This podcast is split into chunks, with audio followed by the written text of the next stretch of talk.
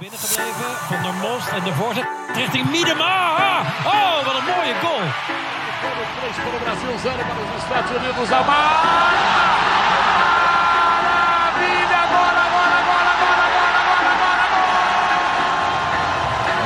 On that side, no foul given. Morgan running, looking for 100. She's got it! Fala galera, eu sou o Thiago Ferreira e está começando mais um de primeira, seu podcast de futebol feminino, episódio 86. E já chego convidando vocês para curtir as nossas redes sociais no arroba FFDPrimeira.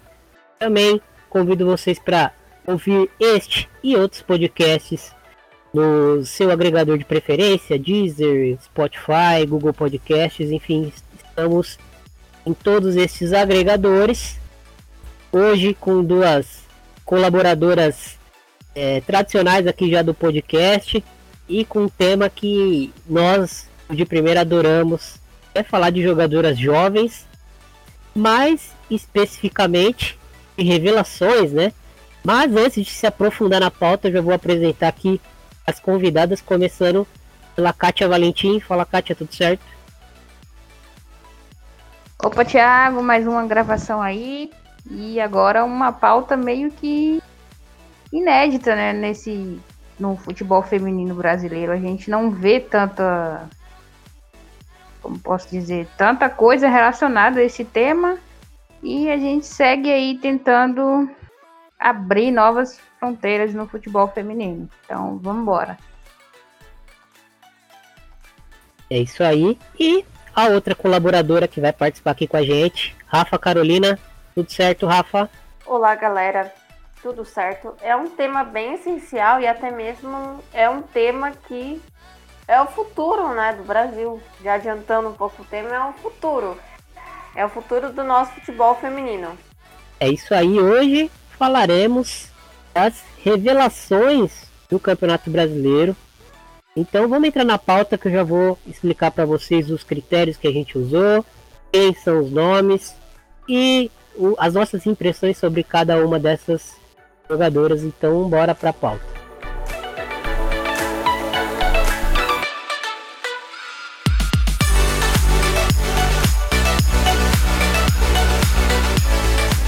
Podcast de primeira.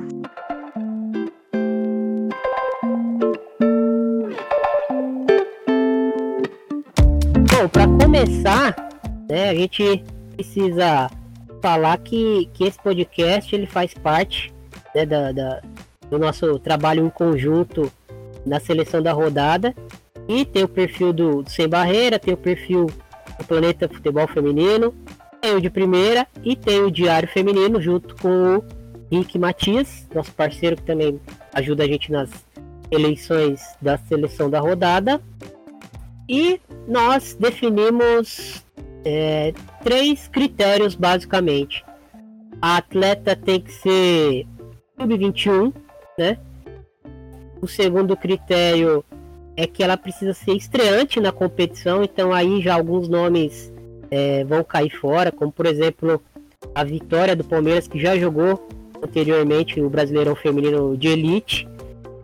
É, e é uma jogadora que com certeza estaria nessa lista se não tivesse é, disputado a competição antes, porque foi um dos grandes destaques aí da lateral esquerda.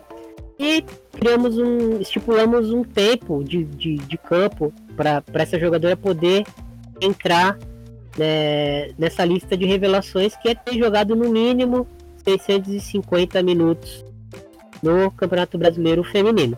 É, falando só um pouco sobre. Beleza.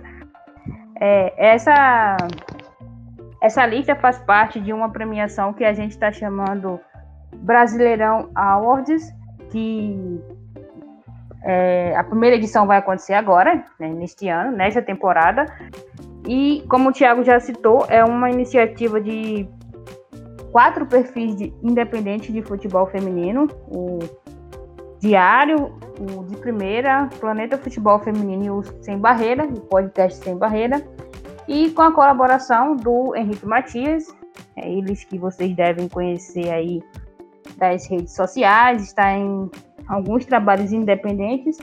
E não tem nenhum fim lucrativo, tá, gente? A gente não tá fazendo, não tá envolvendo nenhum patrocínio, nada do tipo. É algo totalmente independente e que tem como base a nossa iniciativa de fazer a cada final de rodada do campeonato aquela seleção da rodada que vocês já estão acostumados a verem nos nossos perfis. E agora a gente tomou essa iniciativa de fazer aí as, uma espécie de melhores do ano. E a revelação do campeonato ela entra como uma categoria dessa iniciativa. Então a gente vai estar tá liberando para vocês aí durante esses próximos dias todas as indicadas por categoria. E hoje a gente começa com a revelação do campeonato. É isso aí e como a gente gosta né, de falar de jogadoras jovens, eu fiz questão de, de trazer essa pauta para o podcast e hoje, sexta-feira, também vai ter, vai ter uma live com o Felipe Rolim e a equipe do de primeira. A gente vai fazer esse preview aí sobre a final do Brasileirão. Fiquem tranquilos, mas o podcast hoje é para falar de Brasileirão, mas para falar dessas jogadoras jovens. Então, vamos à lista. Bom, é, temos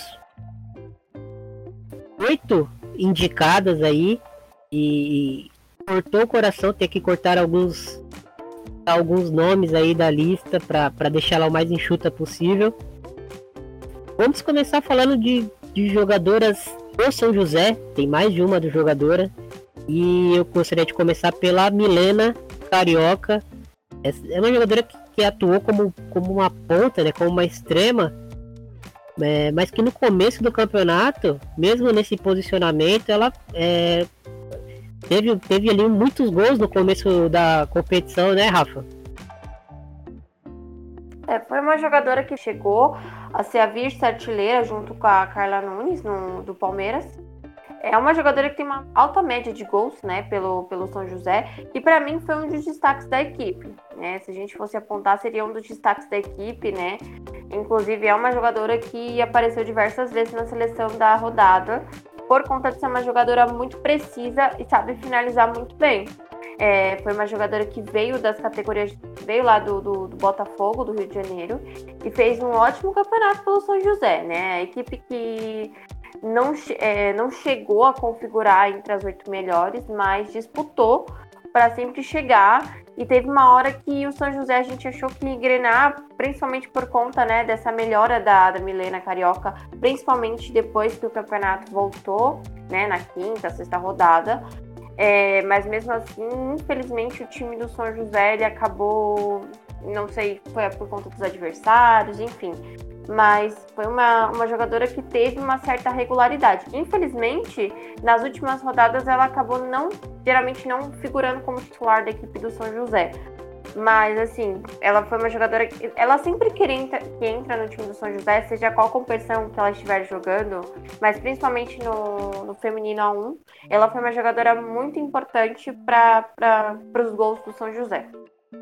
Kátia, o que, que mais te, te impressionou na, na Milena Carioca?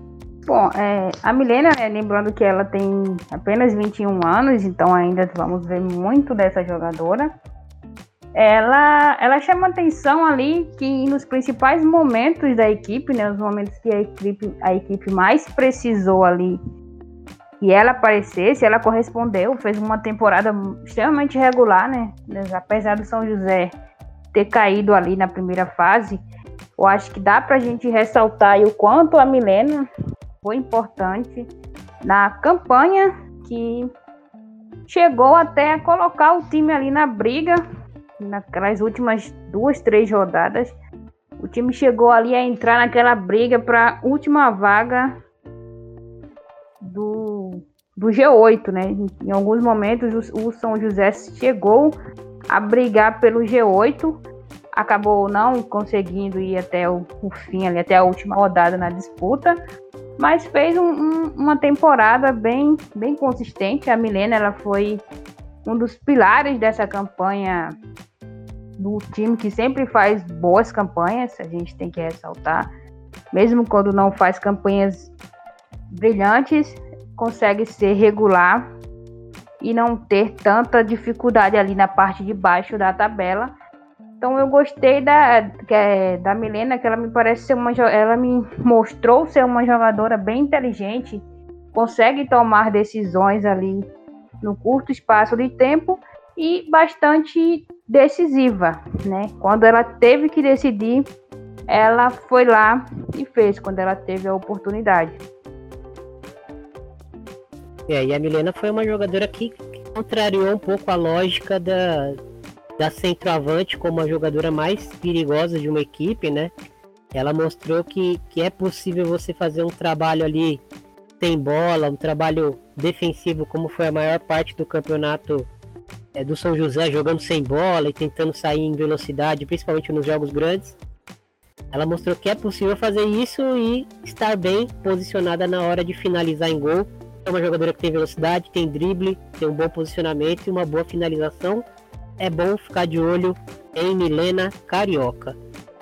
Então vamos falar agora do segundo nome, uma jogadora também do São José e que me chamou muito atenção é, na partida contra o Corinthians, principalmente.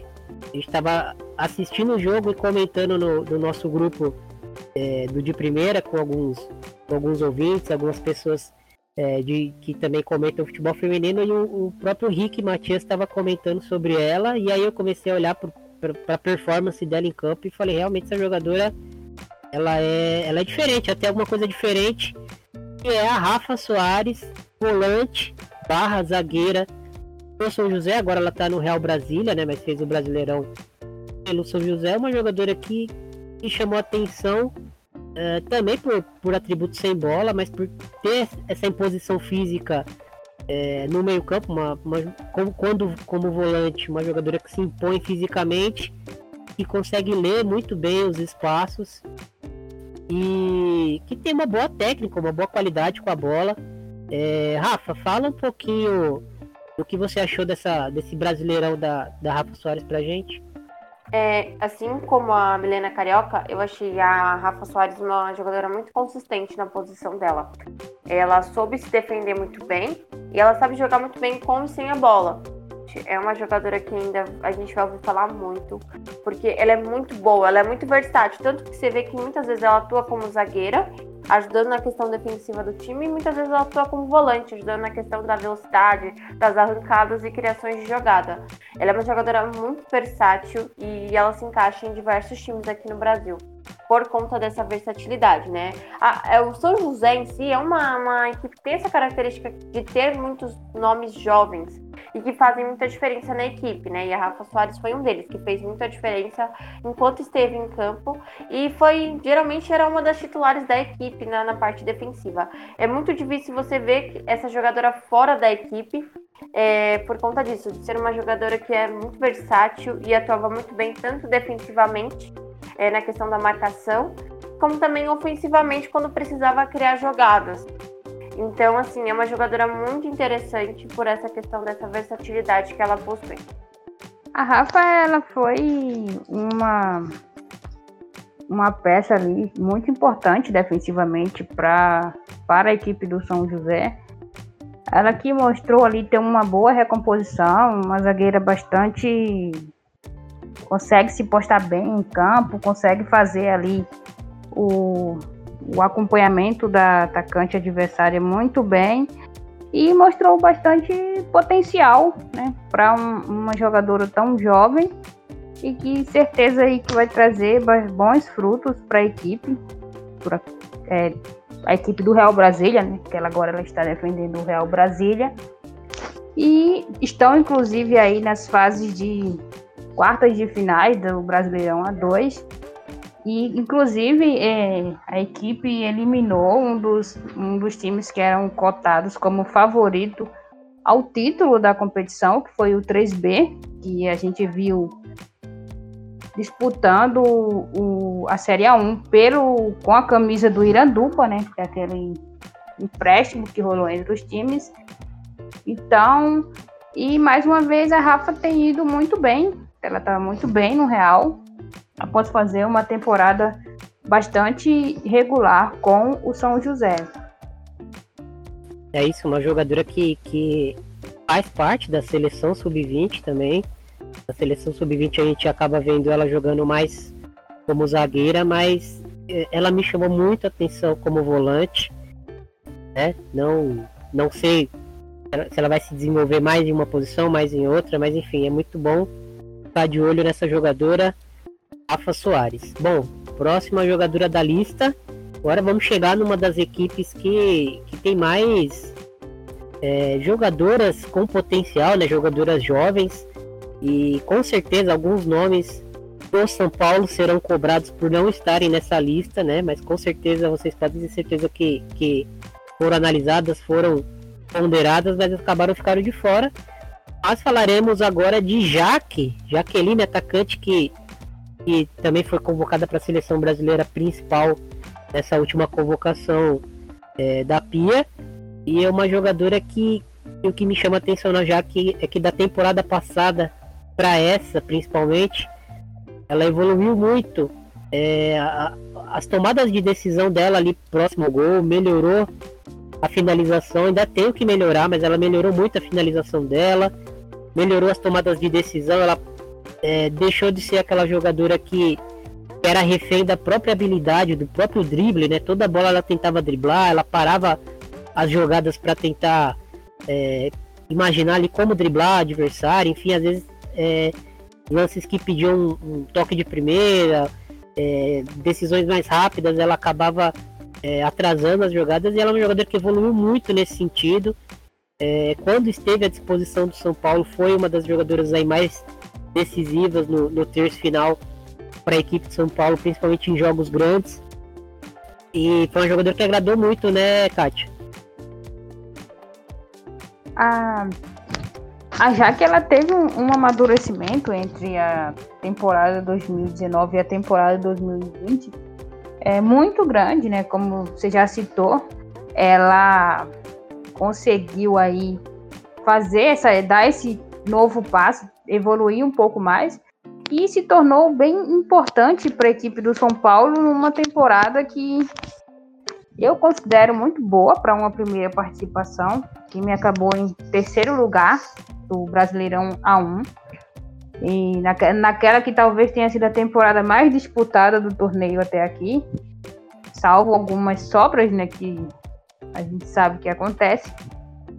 Então, ela foi importante. Eu acho que o, esse período, né, que ela passa entre a seleção sub-20 e o São Paulo, e, a, e agora até conseguir uma convocação para a seleção principal, esse período foi muito importante para esse amadurecimento da, da Jaque em campo.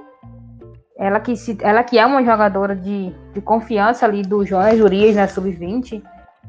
E ela so, acabou sofrendo até um, uma lesão, passou alguns jogos fora. E o São Paulo sentiu muito a, a ausência dela em campo para jogar ali, ajudando mais a, a Glaucia, que em alguns momentos ficava sobrecarregada. Então a Jaque conseguiu ser meio que essa, esse ponto de equilíbrio do São Paulo que oscilou tanto na temporada, mas mesmo oscilando, conseguiu aí uma terceira colocação e pode inclusive até jogar uma Libertadores na, na próxima edição. Então, eu acho que ela, que ela evoluiu muito e com certeza, inclusive fez um dos gols que para mim é um dos gols mais bonitos da temporada. Ela, ela fez esse gol, um golaço e merece muito aí essa indicação.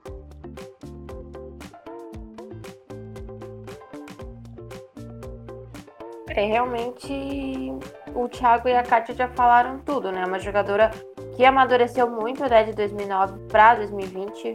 É, foi uma jogadora extremamente necessária nesse time do São Paulo, que viveu muitos momentos de alto e, ba e baixos na temporada principalmente por conta de criar uma Glaucia dependência em alguns momentos, né?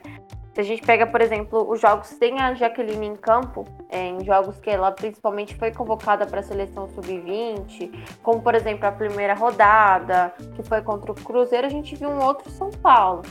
Né? O São Paulo que brigava, a Glaucia brigava para criar jogadas e muitas vezes é, fazer com que a bola chegasse no gol do adversário, enquanto que quando tinha a Jaqueline em campo, a gente viu um São Paulo completamente diferente.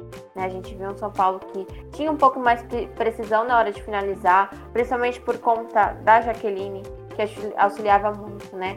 Ela não marcou tantos gols quanto ela, tá, ela estava acostumada a marcar por conta dessa questão de é, melhorar um pouquinho dessa questão de drible, de finalização, mas ela foi extremamente importante para o São Paulo no quesito de finalização. Eu acho que foi, foi bem importante para que o São Paulo conseguisse chegar na semifinal. Ela foi, foi pontual e foi extremamente importante nos momentos que o São Paulo mais precisava conquistar pontos. Então isso fez toda a diferença para que ela estivesse nessa lista né? E é uma jogadora que fez uma transição de uma sub-20 agora para uma seleção principal e com certeza nos próximos ciclos, né? Seja ele ciclo olímpico, ciclo de Copa do Mundo, é uma jogadora que vai estar na seleção com certeza, porque é uma jogadora que tem muita precisão e é uma jogadora que sabe finalizar muito bem. Bom, agora vamos para um setor de defesa e para falar de outra São Paulina e acho que para todos aqui todo mundo espera que ela, que ela atinja um alto nível muito em breve. E é uma jogadora muito precoce para a idade também. E é a zagueira Lauren do São Paulo, uma zagueira que tem é, imposição física, né? Ela é muito alta, ela tem, tem muita força, mesmo sendo muito jovem. E tem uma boa relação com a bola, tem uma boa velocidade, enfim, ela trilha um caminho para se tornar aí uma a defensora completa, né? Só o tempo dirá como será o desenvolvimento dessa jogadora, mas é uma jogadora que, do meio para o fim da primeira fase ali começou a, a, ganhar espaço no São Paulo, né, Rafa? E, e começou a mostrar atributos que, que são muito importantes para uma jogadora que joga no setor dela, não é? É, para mim ela foi uma das melhores defensoras da equipe do São Paulo. Óbvio que a gente tem que contar esse fator, né? Que ela só tem 18 anos, é uma jogadora muito jovem. Ela teve, ela foi aquela jogadora que ela soube amadurecer com o tempo. Mas é uma jogadora que, para mim, já se tornou uma, uma zagueira completa, né? Eu acho que, assim, um, é, foi até a gente falou em episódios anteriores, é uma coisa que é bom a gente destacar novamente, que essa questão ela teve os erros que ela teve em campo foram mais causados por conta de erros da equipe do que erros dela em si. Ela é uma jogadora muito completa, ela sabe defender muito bem. E eu acho que ela tá no tempo certo, né? Ela tá começando a realmente se, se desenvolver no time principal. E ela vem para se tornar uma das jogadoras mais importantes defensivamente, seja ela estando no São Paulo ou seja ela estando em qualquer outro clube aqui do Brasil ou qualquer outro clube do exterior, porque eu acho que ela é uma jogadora que já está se tornando uma jogadora completa na defesa e vem para ser uma das principais jogadoras seja na seleção brasileira e em qualquer clube que ela esteja atuando. Bom, é, a Lauren ela que tornou uma grata surpresa para o sistema defensivo do São Paulo, que vinha ali fazendo um bom início de campeonato com a Gislaine e a Thaís. A, é, também ganhando a questão de lesão, acabou dando a Lauren a oportunidade e ela entrou, foi muito bem, Algumas vezes chegou a atuar na lateral e se tornou ali aquela reserva imediata da Thaís e da Gislaine. É a primeira opção ali de, de jogo. Um dos jogos que chamou muita atenção dela foi no clássico entre São Paulo e Santos, na fase de grupos. E ela fez um, um jogo muito bom, chegou até a marcar um gol que foi mal anulado pela arbitragem. E, e na parte defensiva, ela foi muito bem, bastante segura, bastante é, esperta, vamos dizer assim, para a idade, só 18 anos. Ainda tem muito a evoluir, ainda tem muito ao que, o que aprender, mas que em sua estreia aí já fez um, uma excelente temporada e foi bastante importante nessa campanha histórica da equipe tricolor. É isso aí. Então agora a gente vai falar de outra jogadora de uma equipe paulista. E falaremos de Ale Brito, que lutou pelo Audax no Campeonato Brasileiro, mas agora está no Juventus, disputando o Campeonato Paulista, uma jogadora também muito precoce. Ela atuou ali no, no, como uma volante, né, uma meio campista, se mostrou uma jogadora com valências muito interessantes defensivamente e ofensivamente, uma jogadora que, que sabe tratar bem a bola, que tem um bom passe, que tem um bom controle, defensivamente muito ativa, né, muitas interceptações, sempre disputando a bola. É, a gente tem que entender também que o contexto em que ela estava inserida não ajudou muito, né? O time do Aldax era uma equipe que, que tecnicamente e até estruturalmente estava muito abaixo, né, da maioria dos, das competidoras é, do Campeonato Brasileiro, mas eu acho que, pelo conjunto da obra é, a Lebrito se mostrou um, um, prospecto muito interessante que o Juventus é, logo foi atrás para trazer para o Paulistão. Uma jogadora muito interessante que, que valeu entrar na lista. Então, é, foi uma jogadora de muita importância na equipe do, do, Juven, do Juventus e a equipe do Audax e do Juventus, né? Porque foi uma parceria entre as duas equipes, né? O, basicamente, o, o Juventus entrava com a questão do, do material humano, ou seja, jogadoras e comissão técnica, e a equipe do Audax vinha com a questão da camiseta e toda a estrutura. Enfim, né, esse time do, do Juventus e, e do, do Audax, ele é uma equipe muito bem comandada e também essa a, a Alebrito, ela soube se destacar muito bem né? Apesar de todos os limites que a equipe do Audax encontrou, conquistou todos os sete pontos é, depois que veio o Juventus, né? Depois que fez essa parceria com o Juventus para a continuação da 1. Infelizmente, não conseguiu escapar do rebaixamento para a 2, mas ela foi uma jogadora muito essencial para a equipe do Juventus. Desculpa, do, do Audax é, porque ela auxiliou muito na criação de jogadas, muito defensivamente, também atuou muito bem defensivamente, fez o que pôde é, nessa equipe do Audax e por isso que está nessa lista, não é à toa, né? E também não é à toa que o Juventus é, está nas quartas de final do Brasileirão Feminino A2, né? É, é, chegou nas quartas de final, foi o, foi o melhor do grupo. Então, assim, não é à toa por conta de diversos talentos jovens na equipe do Juventus e também que, que estavam na equipe do Audax, que, é, que essa jogadora ela se encontra, né? Porque foi muito bem defensivamente, foi muito bem ofensivamente também, como já foi muito bem destacado pelo Thiago. É, e, só para lembrar, né? É, mesmo com essa campanha difícil e ela atuando no, no meio-campo, é, a Lebrito teve um gol e uma assistência no Brasileirão Feminino. É, então, fica aí também para jogar muito a favor dela. Uma equipe que, que pouco conseguia atacar, que pouco conseguia chegar é, no ataque, para mostrar como ela foi importante nesta temporada. Bom, agora a gente vai pegar um avião e vai viajar para o sul do Brasil e falaremos de uma jogadora do Grêmio, o Grêmio que, que tem diversas jogadoras jovens com muito talento, mas eu acho que, que a jogadora que a gente vai citar aqui, ela não talvez ela não seja tão hypada como essas outras que acabaram ficando de fora. Mas lembrando que a gente está aqui avaliando o desempenho no Brasileirão Feminino e não o lastro de talento, o que é melhor, que é pior, a ideia não é essa. A ideia é olhar o desempenho dentro de campo individual de cada atleta. E a Gisele, a Gisele com G e dois S, né? E é, ela geralmente ela é lateral esquerda é, nas, nas, equipes de base, mas no Grêmio, é, talvez até devido ali a um, a um, elenco um pouco mais enxuto, ela acabou é, atuando como uma ponta, né, uma ponta é, esquerda e ela é destra, né, então acabou sendo uma ponta de pé trocado. É, ela foi a autora daquele golaço contra a Ferroviária, uma, uma, uma bola em velocidade que ela saiu conduzindo muito rápido e, e, e deu três pontos aí tão importantes pro para o Grêmio, pontos improváveis né, para o Grêmio conseguir é, se classificar para o mata-mata do Brasileirão. Uma jogadora muito rápida, uma jogadora uh, muito ativa em campo. Ela entrou na lista representando o Grêmio. Rafa, o que, que tu achou da, da temporada da Gisele no Brasileirão?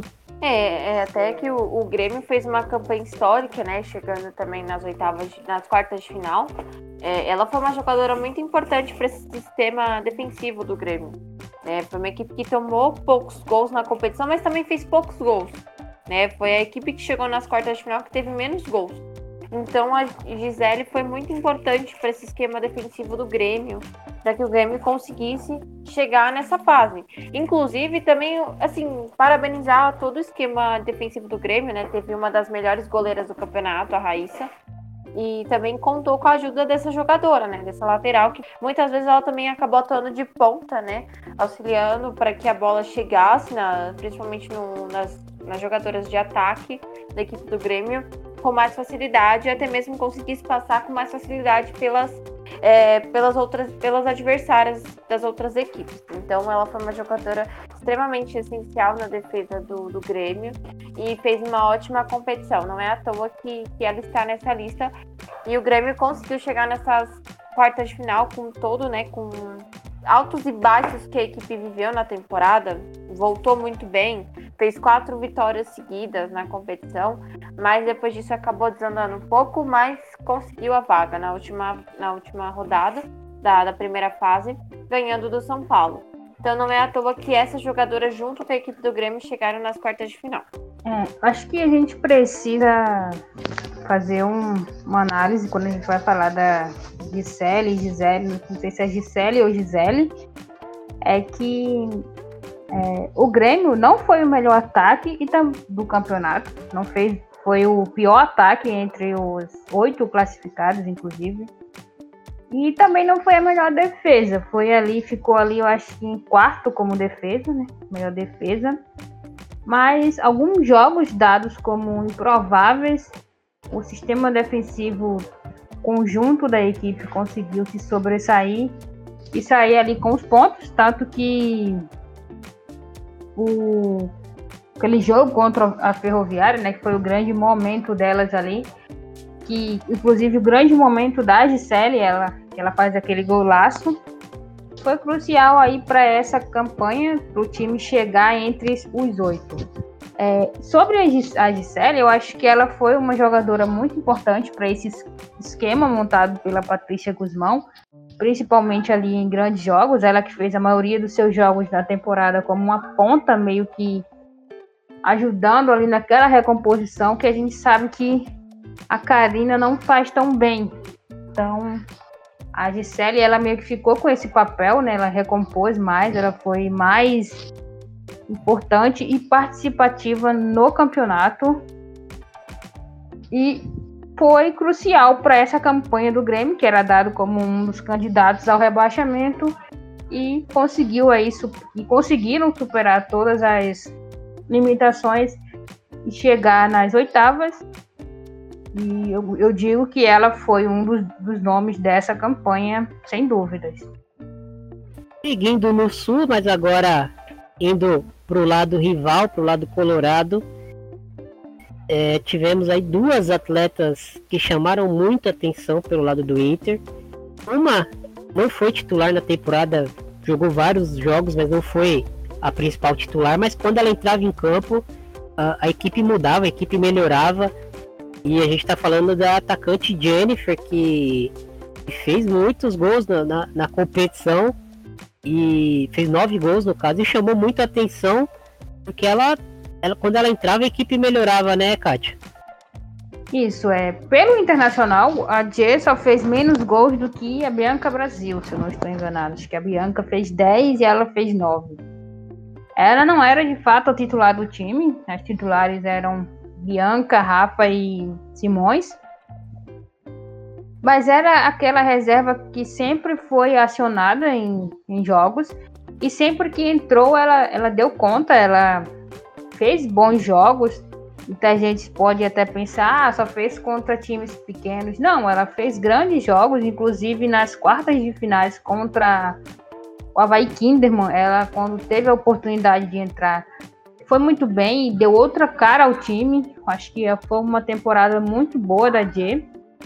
E ela foi importante para essa campanha do Internacional, que poderia ter ido além, tem elenco para ter ido além, mas que acabou esbarrando em algumas dificuldades de administração de elenco, por assim dizer.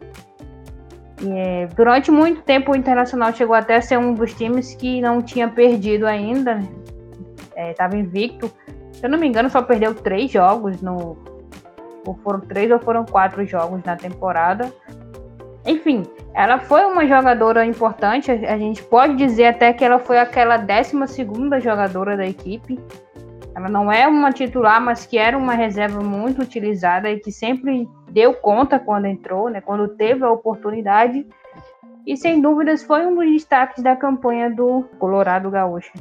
Uma jogadora que, que faz gols, que trabalha bem de costas, que tem uma boa técnica, uma boa relação com a bola. Rafa, o que tu achou da Jennifer nessa temporada? É uma jogadora que foi muito promissora nessa equipe do Inter, que poderia ter um, como bem a Kátia falou, poderia ter ido um pouco mais longe na competição. Tem elenco para isso, né? Tinha elenco tanto ah, essas jogadoras que subiram do, do time sub-18, inclusive as que chegaram na temporada e as que já tinham no elenco. Era uma equipe para ir é, mais longe na competição, mas enfim, por diversos problemas, a equipe acabou não chegando tão longe, foi eliminado pelo finalista Vai Kinderman. Mas a Jennifer foi uma, uma jogadora muito interessante e surpreendente por essa equipe do Inter. Ela que já tinha feito ano passado um ótimo sub-18 pela equipe do, do, do Internacional, que foi campeão brasileiro. Então, assim, não, não é à toa que essa equipe, que essa jogadora, ela conseguiu ser uma das reservas, assim, que tinham, que entravam, era, era aquela reserva que sempre que precisava, ela entrava na equipe do Inter porque realmente ela é muito, ela tem muita precisão na hora da, de finalizar jogadas. Ela é uma jogadora que finaliza muito bem e é uma jogadora que para as próximas competições e para as próximas temporadas tem um lugar cativo nessa equipe do Inter, né? Principalmente caso saia alguma jogadora ou alguma jogadora acabe selecionando, ela para mim é um, em alguns jogos ela chegou a atuar como titular, e ela entrou muito bem nesses jogos. Teve jogos como a Ponte Preta, que ela entrou bem, entre outros jogos que ela acabou atuando como, como titular na equipe do Internacional e ela atuou muito bem. Então, para mim, ela já tem um lugar cativo nesse time do Inter para as próximas temporadas. E fechando a nossa lista, é, não menos importante, uma jogadora que chamou muita atenção. Atuar na lateral esquerda num nível muito alto, principalmente defensivamente foi a Belinha, né, lateral esquerda do Internacional. É uma lateral destra pela esquerda, algo que a gente está acostumado a ver aqui no Brasil. Talvez até pela, pela falta de formação de jogadoras canhotas com perfil de, de lateral, né, defensivamente competentes. E ela é uma jogadora que, que acabou ocupando esse espaço, mas que foi muito bem na temporada, foi muito bem em grandes jogos, muito sólida, muito confiável. Uh, principalmente defensivamente. O que, que tu achou da Belinha, Kátia? A Belinha, é, ela foi muito bem, né? Ela foi muito consistente ali naquela defesa do Inter. É, por vezes até ela jogou de, de, zagueira, de lateral, se não me engano, ela chegou a fazer uma partida como um volante. Ela foi bastante utilizada pelo, pelo Maurício, que ela, ela sempre, ela todas as vezes que jogou correspondeu muito bem em campo, foi foi essencial na durante o período de invencibilidade da equipe colorada. É uma jogadora que ainda tem muito a evoluir, mas que já mostra bastante bastante futuro, ela é muito promissora, tem tudo para se tornar uma, uma grande lateral aí ao decorrer do, das temporadas ao decorrer do tempo, né? Se continuar tendo oportunidades. E para mim ela foi o grande destaque da defesa do Internacional, que tem nomes pesadíssimos, né? Tem a Benítez, tem Sorriso, tem Yasmin, tem tem Maiara e o grande destaque foi a Belinha, né? A jovem lateral do Inter. Ela fez uma temporada extremamente regular, foi muito importante para a equipe no campeonato.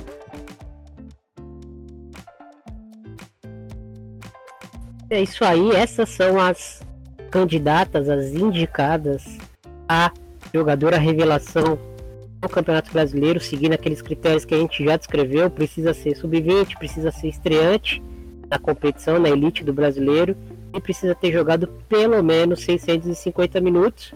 Acho que dá pra gente falar rapidinho de algumas jogadoras que talvez não tenham ido mal, é, talvez até tenham tanto talento ou mais que algumas das indicadas, mas que avaliando o desempenho no brasileiro feminino, a gente é, acabou é, em cima, assim, no, no, último momento, tirando elas dessa lista para arredondar para oito indicadas.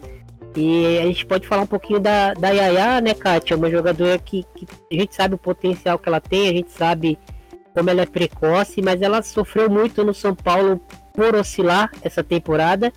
É, por, e também por esse esvaziamento no meio campo, né? Faltou uma parceira ali de, de, de as características de, de, de volante para complementar com ela. Isso, é. A Yaya, ela fez um. Se a gente pegar a temporada de 2019 e 2020 não foram tão diferentes assim, né? Mas é como a gente fala, a Série A1 ela exige mais, exige mais concentração, exige mais regularidade. E a Yaya, ela foi muito inconstante na temporada. Assim como o São Paulo foi inconstante, mas ela ela oscilou muito. Eu, se eu não estou enganada, ela chegou até também a sofrer com uma lesão os períodos que foi convocada pela Pia para a seleção principal. É, tá sempre com a sub-20, né? Tá ali compondo a equipe. Mas durante a temporada ela não fez uma temporada tão, tão regular como se esperava que ela tivesse feito, né? Ela que tem sido aí um dos principais nomes dessa nova geração, né? Tem sido as, uma aposta muito grande. Acredito que vai, vai vir ainda fazer muito. É, como tu citou, é, o, o esvaziamento do meio-campo do São Paulo talvez também possa ter ocasionado essa baixa, essa falta de regularidade a ela. Um, o sistema do meio-campo ficou muito sobrecarregado por falta de peças. E ela talvez tenha ficado até mais exposta, mais exposta por conta disso. Mas é, não chegou a entrar na lista, chegou a entrar na pré-lista, não chegou a entrar na lista de indicadas, mas é uma, uma jogadora que vai evoluir muito, vai fazer muito ainda no, no São Paulo e no futebol mesmo. Então, acho que não é demérito não estar na lista neste momento. Bom, a gente indicou a Gisele do Grêmio e só que aqui o Grêmio tem algumas jogadoras ali muito, muito interessantes que eu acho que, que algumas vão acabar estourando é, na temporada que vem, que é o caso da, da própria zagueira Yasmin, da Marisa, que entrou muito bem, mas não conseguiu cumprir é, a nossa meta de 650 minutos por ter se lesionado. É, mas quando ela esteve em campo, ela correspondeu muito, é uma jogadora também de seleção de base. Dá para falar também das, da, talvez das, das, das, duas jogadoras mais hypadas é, da base gremista, que, que é a Marta atacante que é a Eudemila é, ponta, né? Dri, ponta de, de, muito drible, muito insinuante é, do Grêmio, né, Rafa? Mas talvez a Marta não tenha conseguido ter as oportunidades e a regularidade quando teve as oportunidades para ter ganhado essa vaga de titular é, no, no Grêmio. E aí o Demila, a gente percebe que, que tem um talento bruto ali, uma jogadora é, com muita capacidade com a bola, mas talvez fisicamente ela ainda precise evoluir um pouco, né, Rafa? É, realmente, a, a Eudmila e a Marta foram jogadoras muito boas por parte do Grêmio, mas eu senti que a Marta ela decaiu um pouco. É, se a gente for comparar com o ano de 2019, que para mim foi o, o, melhor ano dela com o Grêmio. Até esse início de temporada também ela tinha feito uma boa temporada antes da parada da, da competição. Mas depois disso ela acabou decaindo um pouco o nível, tanto que sofreu de lesões e ao mesmo tempo também em, em muitos jogos ela atuou como reserva, né? Ela foi entrando geralmente no decorrer do segundo tempo. Então, assim, ela realmente ela foi uma jogadora que ela sofreu muito com essa questão, né, de, de não estar, não, não ter feito um restante de temporada tão bom. E isso acabou afetando um pouco dela ficar nessa equipe titular do Grêmio. Agora a Edmila, para mim, é uma boa jogadora, já sabe jogar muito bem, é, é, sabe finalizar muito bem pela equipe do Grêmio e tem muito futuro em qualquer equipe que ela esteja, né? Eu espero que ela continue no Grêmio para ela mostrar, né, realmente pra, para o que ela veio, porque ela é uma jogadora muito boa, atua em seleção brasileira de base, Eu acredito que daqui a algum, algum tempo, uma temporada ou mais, tá merecendo também uma chance na principal, fazer uns testes para ela começar a fazer a transição. Mas é uma jogadora que ainda vai dar muito trabalho. Muito trabalho porque é uma ótima jogadora. Apesar que, por conta também dos números que apresentou na temporada, não foi demérito ficar fora dessa lista, mas para mim foi uma das revelações na, na competição.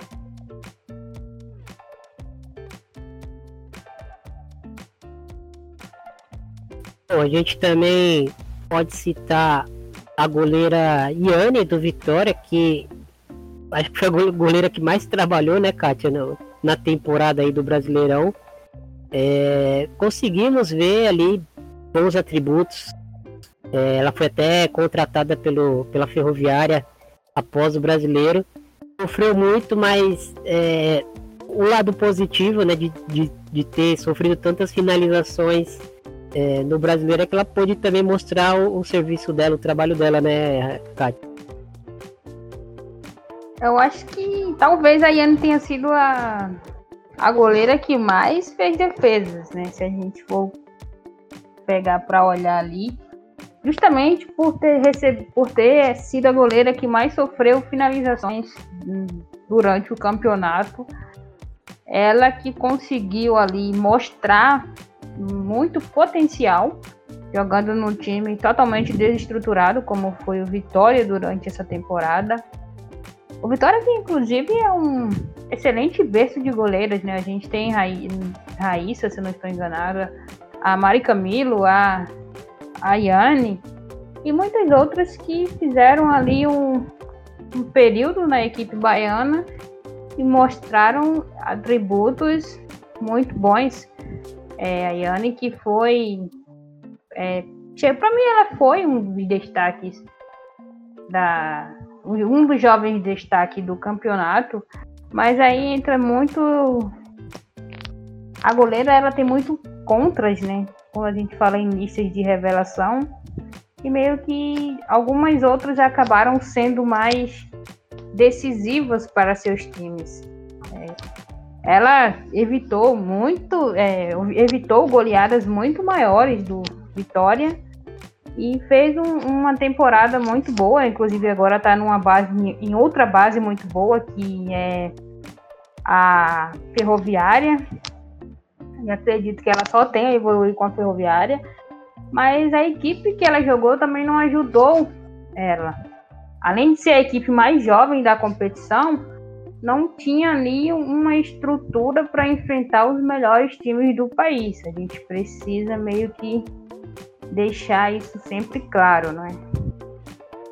Bom, temos aí mais alguns nomes interessantes para citar, por exemplo, é, a Duda do Cruzeiro, que, que não teve tantos minutos em campo, também é, sofreu com o posicionamento é, que, ela, que ela tinha com o Jorge Victor, né? Quando o, o Cello assumiu o Cruzeiro nas rodadas finais, ele prontamente é, acabou colocando a Duda mais avançada no campo como uma, uma meia atacante, ali, uma jogadora bem mais próxima ao gol. É, e talvez a Duda não tenha se adaptado a essa função de participar mais da construção das jogadas, por mais que ela tenha qualidade técnica, talvez ela não tenha é, atendido ao ritmo que, que, que é jogar nesse, nessa função, o jogo acaba exigindo mas é uma jogadora que, que chamou muita atenção pela qualidade técnica dela, né? É, tem também a Capelinha, uma primeira volante ali, uma jogadora que joga à frente da defesa, é, que é muito jovem, com uma capacidade de, de, de desarme, de, de recuperar bolas, de ganhar primeiras bolas, né? Bolas no alto. É uma jogadora que chama muito atenção. Uh, dá para citar também a, a, Luana dos Santos. É, vou até passar para a Kátia aqui a Luaninha que, que é uma jogadora que também não, não atingiu é, o tempo né, de, de, de jogo, mas é uma jogadora com muita capacidade, né, Kátia? Sim, a Luana mostrou muita, muito potencial. Ela que entrou ali no, nos piores, dizer assim, as piores fogueiras que o Santos poderia ter colocado uma jovem atleta e entrou, e sempre que entrou foi muito bem, deu conta ali do recado, mostrou muito madura para pouca experiência. é, talvez ela tenha sido prejudicada também, não atingiu uma minutagem, e também porque ela meio que estava sendo aquela peça de é, o quebra-galho, né? Sempre que, sempre que o, o, Guilherme não sabia quem colocar em uma posição, ele enfiava ela, enfiava a Luaninha. Então, isso meio que acaba interferindo num, num, desempenho melhor, mas ela foi muito bem nas vezes que esteve em campo.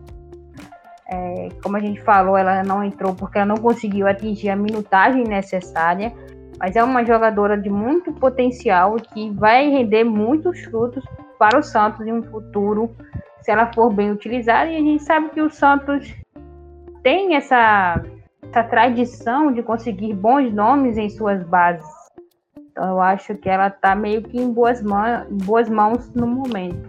Bom, é isso. Se a gente começar a, a pincelar muito aqui, a gente vai achar muitos nomes aqui para citar e para fazer uma menção honrosa. A própria SIC a Ponte Preta, uma volante muito ativa, muito, muito regular, com ritmo muito alto. É, a própria venezuelana do Iranduba, a Dayana, que, que fez uma temporada interessante, muito jovem também. É uma jogadora que mostrou muita personalidade, boa qualidade técnica, boa imposição física. É, enfim, mas recapitulando as indicadas, Milena Carioca, o São José, Afa Soares do São José, Jaque do São Paulo, Ale Brito do Aldax, Lauren do São Paulo, Gisele com é, G do Grêmio, a Gé, Jennifer do Internacional e a Isabela Belinha do Internacional. Esses são seus, os nossos nomes. É, mande aí no, nos comentários do episódio, no, nas nossas redes sociais, aí, o que vocês acham desses nomes. Faltou alguém? Entendeu? é, os critérios que a gente usou para conseguir chegar nesses oito nomes finais. É, e é isso aí.